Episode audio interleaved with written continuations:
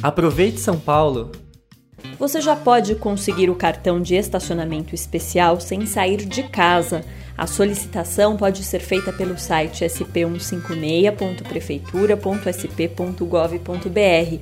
O cartão é um benefício garantido por lei para idosos com 60 anos ou mais e pessoas com deficiência com comprometimento de mobilidade. É necessário realizar um cadastro e anexar alguns documentos digitalizados, como comprovante de residência e documento de identidade com foto.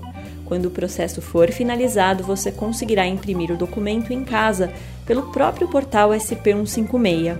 Apesar da autorização ser concedida pelo município, ela é válida para todo o território nacional.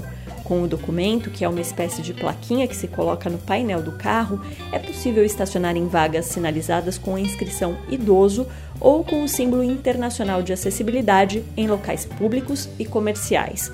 Tem como fazer a solicitação do cartão presencialmente também, por exemplo, nas praças de atendimento das subprefeituras. Se precisar de mais informações, ligue para a central SP156 ou acesse o site sp156.prefeitura.sp.gov.br.